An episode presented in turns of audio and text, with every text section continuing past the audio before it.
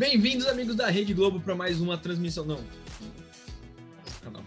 Fala pessoal, hoje a gente vai trazer um conteúdo um pouquinho mais técnico, mas de curiosidade de muitos que entram em contato com a gente. Para vocês que passamos por diversos hobbies, diversos mercados, então para quem não assistiu, assista os últimos vídeos de Formosh 3D. A gente estava falando um pouquinho do nosso hobby, mas também são mercados que podemos explorar com a impressão 3D para vender peças e produtos. E você que quer produzir peças e produtos, essa daqui vai ser um vídeo especial. Como que vem ou como que é fabricado o filamento que você usa na sua impressora. Será que é muito complexo? Vocês imaginam como isso é feito?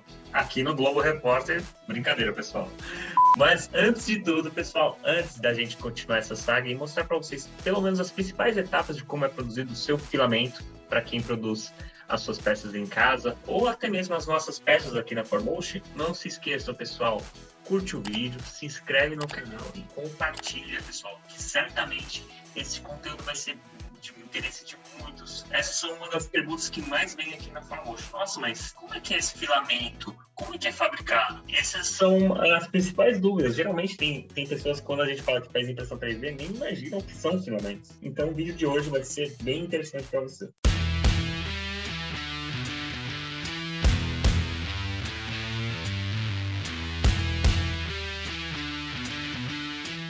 Então vamos lá, porque é um assunto que eu e o Felipe entendemos um pouco, porque viemos da indústria de plástico, onde a gente consumia muito dessa tecnologia que a gente vai falar um pouquinho hoje, que é a extrusão de matéria-prima. Então, só para contextualizar vocês, para começar, a gente está falando de tecnologia FDM, tá? Então, não estamos falando de nenhuma das outras tecnologias de impressão 3D, da tecnologia mais popular que você pode ter aí na sua casa, muito simplesinho, tá?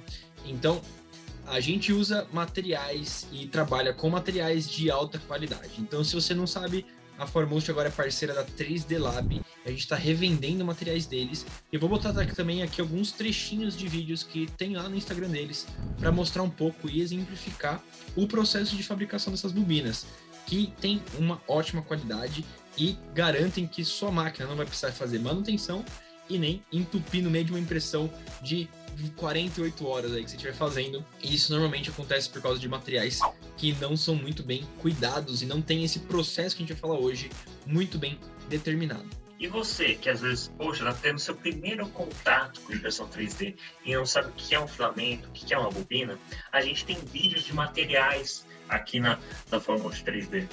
Mas também, só para exemplificar, pessoal, para a gente não entrar no detalhe antes de vocês entenderem. Bobina, basicamente, são aqueles filamentos em forma de fio que entram na impressora e começam a moldar a sua peça.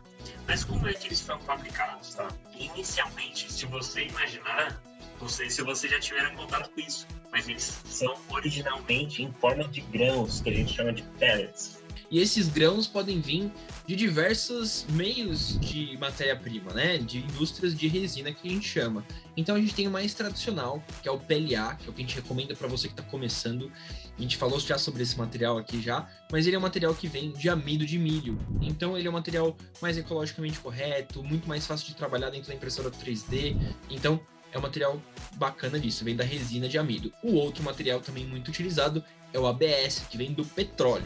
Então aí refinarias fazem esses pellets e mandam para as empresas que vão fazer filamento da impressão 3D. E o mais engraçado, pessoal, quando você pega esses grãos, vocês vão ver que são grãos translúcidos, ou seja, eles não têm cor. Aí vocês vão perguntar, mas poxa, mas como é que se transformam? Como é que eles adquirem aquela cor de várias bobinas que hoje a gente tem no mercado? A gente usa um material chamado Master Batch. O que, que eles são? Basicamente são pigmentos que vão agregar cor a esses grãos em uma mistura que a gente faz durante o processo de inserção desse material pré-extrusora. Não só o Master Batch que dá a pigmentação, a coloração do nosso material, a gente também pode ter outros aspectos que podem nos agregar. Então, vocês já viram materiais especiais, como mármore, que a gente também tem, é, ou materiais wood, eles usam também alguns outros elementos que a gente chama de compósitos que vão agregar no material. Então, pode ser é, é, madeira em si mesmo, para dar o aspecto de madeira, ou até mesmo pó de mármore ou algum outro pigmento que dê é, essa impressão que tem um mármore ali, né? Então essa é legal, dá para você brincar e aí as empresas têm uma gama muito grande de pesquisa para saber que pigmento, como que isso fica melhor e não compromete as propriedades do filamento para você na hora da impressão. E esse é um mercado que vem evoluindo cada vez mais. Vocês vão ver que existem outros outras indústrias efetuando estudos muito minuciosos para que realmente esses filamentos tenham uma tecnologia muito mais avançada, tá? Mas aqui, hoje, no foco do nosso vídeo, a gente vai mostrar pelo menos o básico para vocês, que aí vocês vão conseguir ver também no material que a gente vai deixar aqui na 3D Lab, que é o processo de extrusão básica, tá? A máquina que faz toda essa formatação, essa conformação do material, ela é chamada de extrusora. Então, basicamente, o que eu comentei lá no começo, pessoal, vão vir esses grãos, esses a gente vai ter a mistura do master batch. Depois dessa mistura, o que, que vai acontecer? A gente vai ter que colocar uma estufa para que ela perca a umidade. Exatamente. Umidade é um dos grandes vilões da impressão 3D, porque umidade no material pode dar um péssimo acabamento à sua peça. Não vai estragar sua máquina, mas pode dar um péssimo acabamento.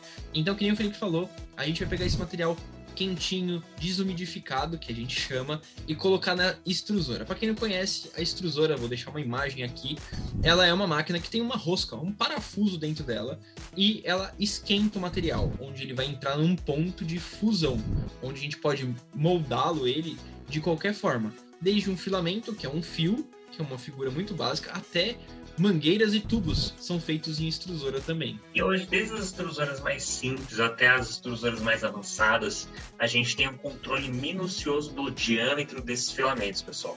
Então, se vocês forem ver na ponta final de saída dessa extrusora, que a gente costuma falar, a gente vai ter um laserzinho, uma metodologia de controle para que realmente essa variação de diâmetro não impacte principalmente na sua impressão. Então existe um controle, principalmente ali depois do resfriamento do material, qual que é o diâmetro e qual que vai ser todos os controles de resistência desse filamento. Por última parte, depois de ter um controle para ver se não tem nada errado, a máquina tem ali seus parâmetros de produção, é, a gente vai passar pelo bobinamento, que é colocar dentro do nosso carretelzinho ali, né? Agora temos carretéis novos que até mostram o nível de quantidade que você tem de filamentos, quanto representa de peso de material, para você não ficar na mão na hora da sua impressão. Porém, é, esse material ele é bobinado e aí normalmente a gente tem os padrões de mercado é 500 gramas ou 1 quilo de material por bobina. Exatamente. E aí ele começa a adquirir a forma que você conhece, pessoal, que é aquela forma de